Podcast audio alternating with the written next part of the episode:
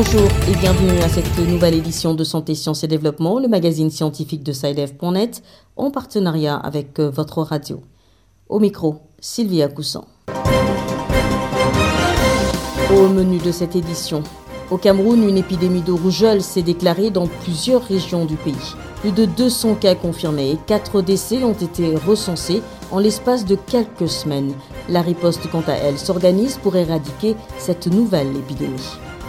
Au Burkina Faso, plusieurs personnes sont exposées aux maladies non transmissibles. La direction de la prévention et du contrôle des maladies non transmissibles a commandité une enquête pour réduire l'impact négatif de ces maladies sur la santé des populations.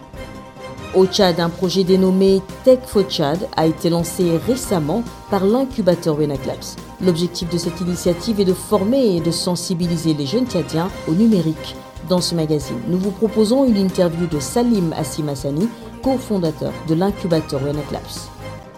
Quelles sont les causes de la grossesse extra-utérine? Existe-t-il des moyens de l'éviter? Les réponses dans notre rubrique Kesako. Et puis en fin d'émission, comme d'habitude, l'agenda scientifique de la semaine.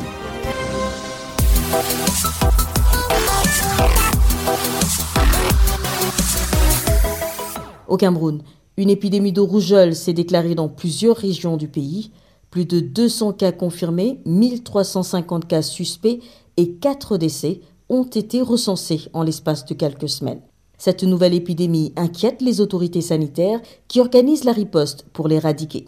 Les précisions de notre correspondante à Yaoundé, Béatrice Cazé. Sept régions sur les dix que compte le Cameroun sont actuellement touchées par cette nouvelle épidémie de rougeole. Les régions du centre et de l'est sont les plus affectées avec un total de 139 cas testés positifs. Selon le programme élargi de vaccination, les personnes les plus atteintes par cette maladie virale très contagieuse sont des enfants âgés entre 9 mois et 9 ans. La faible couverture vaccinale contre la rougeole est à l'origine de cette nouvelle épidémie, explique le docteur Annie Mengue, médecin épidémiologiste et chef d'unité surveillance au programme élargi de vaccination. Les enfants ne sont pas suffisamment vaccinés et il y a plein d'autres enfants qui n'ont pas pu acquérir l'immunité. Donc, euh, on a remarqué malheureusement depuis l'avènement de, de Covid-19 une diminution de la fréquentation des services de vaccination et même l'augmentation des, rumeurs face à la vaccination. Donc, les populations sont vraiment réticentes concernant les, vaccins ce qui entraîne que même les maladies qu'on était en train d'éradiquer sont en train de, de refaire surface actuellement. Quatre décès confirmés et 28 autres suspectés ont déjà été enregistrés. Des actions ont immédiatement été prises pour stopper la propagation de la maladie. Docteur Annie Mengue. Nous avons mis en place un système de surveillance vraiment robuste qui permet en sorte que lorsqu'il y a une épidémie de rougeole, que les acteurs du terrain puissent descendre faire des investigations pour pouvoir vraiment voir l'ampleur de cette épidémie. Par ailleurs, il y a la prise en charge des cas avec administration de, de la vitamine A à à ces enfants qui sont atteints de rougeole. Et aussi, on organise des, des ripostes locales. En 2020, la résurgence de la rougeole avait coûté la vie à une dizaine d'enfants. Pour éviter ces décès, le programme élargi de vaccination invite les parents à faire vacciner dès 9 mois pour la première dose leurs enfants afin d'augmenter leur immunité. Béatrice Kazé, Yaoundé pour Santé, Sciences et Développement. Au Burkina Faso, plusieurs personnes sont exposées aux maladies non transmissibles. Afin d'en réduire les facteurs de risque et l'impact négatif des dites maladies sur la santé des populations, la Direction de la prévention et du contrôle des maladies non transmissibles, en collaboration avec l'OMS, a commandité une enquête. Les détails avec Abdelaziz Nabaloum à Ouagadougou. La mauvaise alimentation, la consommation de l'alcool et du tabac exposent des milliers de Burkinabés aux maladies non transmissibles telles que le diabète, les cancers, les maladies cardiovasculaires. Selon la dernière enquête nationale sur les facteurs de risque communs aux maladies non transmissibles, réalisée en 2013, les chiffres sont inquiétants.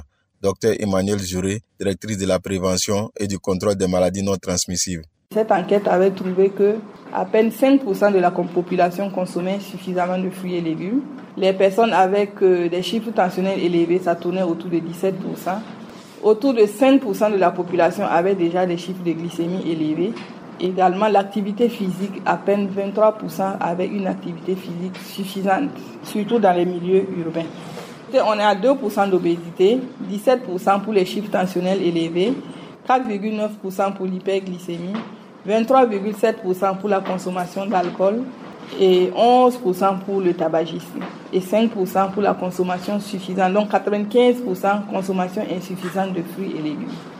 Pour inverser la tendance, la Direction de la prévention et du contrôle des maladies non transmissibles, en collaboration avec l'OMS, a commandité une nouvelle enquête. Elle va s'étendre sur la période du 11 juin au 30 juillet 2021 et va concerner 4322 personnes âgées de 25 à 64 ans. En attendant les conclusions de la nouvelle enquête, Dr Emmanuel Zouré préconise. Pour éviter donc la survenue des maladies non transmissibles, donc la première chose c'est d'avoir une alimentation saine et équilibrée pas trop salé, pas trop sucré, pas trop gras, et de prévoir suffisamment de fruits et légumes dans notre alimentation.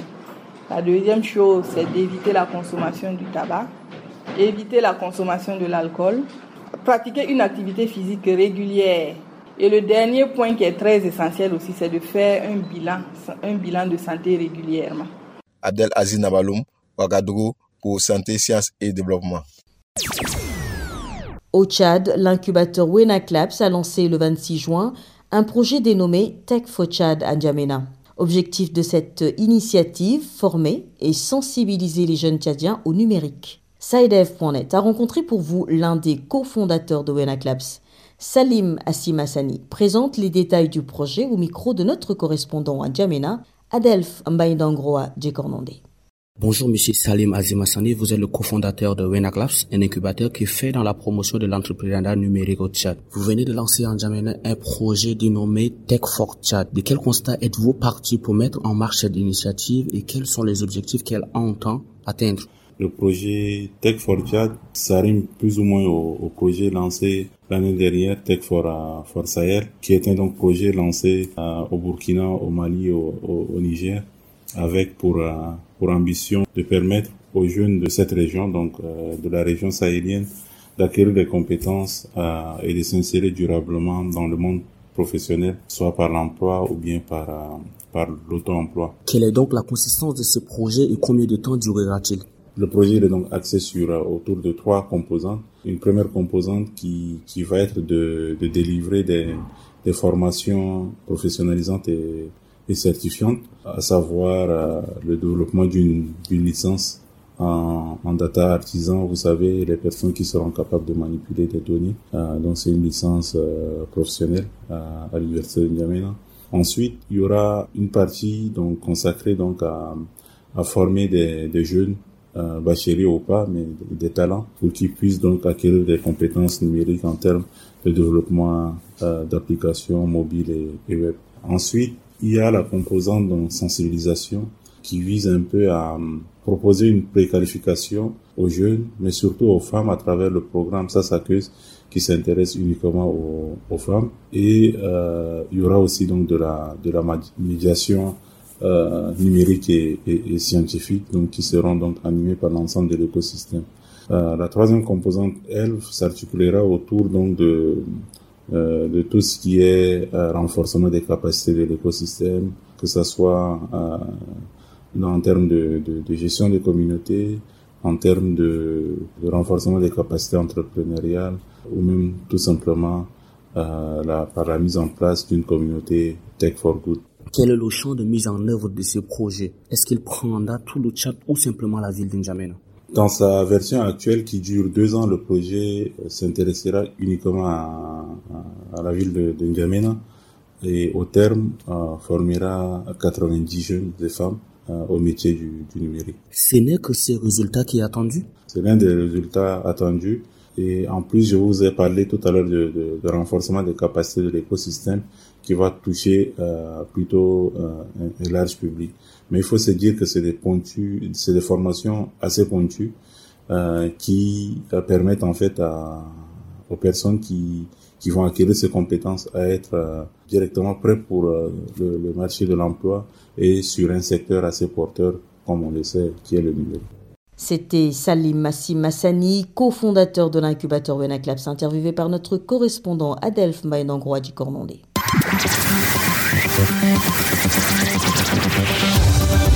Kesako, qu'est-ce que c'est? Vos questions à la rédaction, les réponses de nos experts. La question de cette semaine nous vient de la République démocratique du Congo. Nous l'écoutons.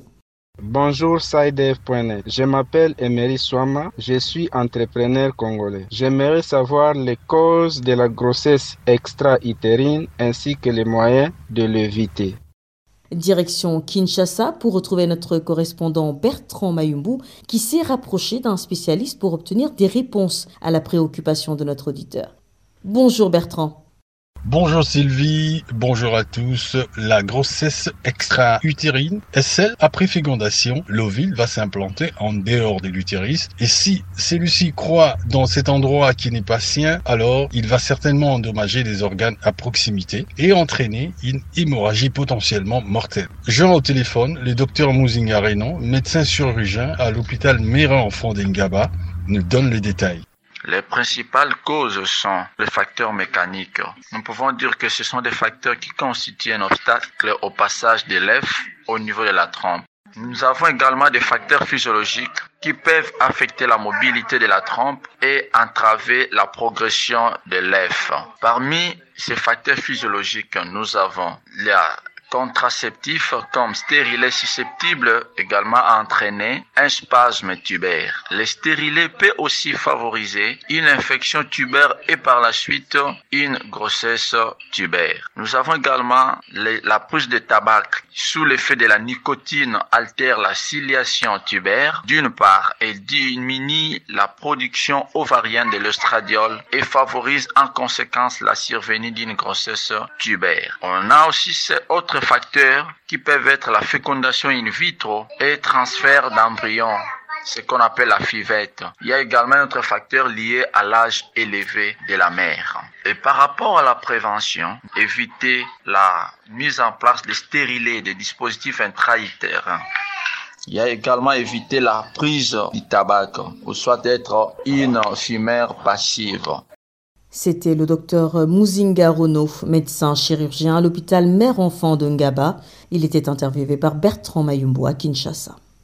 Si vous aussi souhaitez nous adresser une question, une seule chose à faire, appelez, écrivez ou laissez un message vocal au numéro WhatsApp suivant, le plus 221 77 846 54 34. Je répète, le plus 221 77 846 54 34. Votre question, vous pouvez aussi nous l'envoyer par email. L'adresse email, c'est celle-ci, podcast.sidev.net. Podcast s'écrit P-O-D, C-A-S-T et SciDev s'écrit S-C-I-D-E-V. Je répète, podcast.sidev.net. Vos questions et commentaires sont attendus à ces différentes adresses à tout moment de la journée. L'agenda. C'est l'heure de feuilleter l'agenda scientifique de la semaine avec Bilal Taïrou. Bonjour Bilal. Bonjour Sylvie, bonjour chers auditeurs. Alors nous sommes impatients de découvrir le contenu de l'agenda pour cette semaine.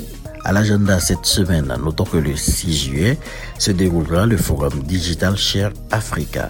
Il a pour objectif d'offrir une grande visibilité aux scientifiques, aux chercheurs, entrepreneurs et étudiants africains qui proposent des approches résolument innovantes pour aborder les grands enjeux auxquels se confrontent l'Afrique et le monde actuel. Pour participer au forum, rendez-vous sur le www.shareafrica.live. Ensuite, le tout premier congrès international de PAFLAR qui se tiendra virtuellement du 28 au 30 juillet 2021. Rhumatologie pédiatrique en Afrique. Le futur, c'est maintenant. Tel est le thème de ce congrès. Et peut-être faut-il le rappeler, PAFLAR, c'est la société pédiatrique de la Ligue africaine contre le rhumatisme.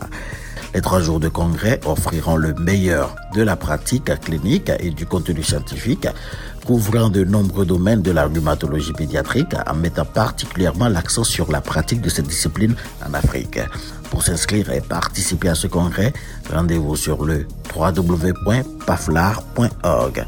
Voilà, ce sera tout pour cette semaine. Sylvie. Merci Bilal, mesdames et messieurs, merci également à vous d'avoir suivi cette édition de Santé, Sciences et Développement qui arrive à son terme. Rendez-vous la semaine prochaine, même heure, même fréquence. D'ici là, portez-vous bien. Cette émission est disponible en podcast sur le site sidev.net/fr. Cette émission a été réalisée sur financement du CRDI, le Centre de recherche pour le développement international, un organisme public canadien. Le CRDI investit dans le savoir, l'innovation et les solutions afin d'améliorer les conditions de vie dans les pays en développement.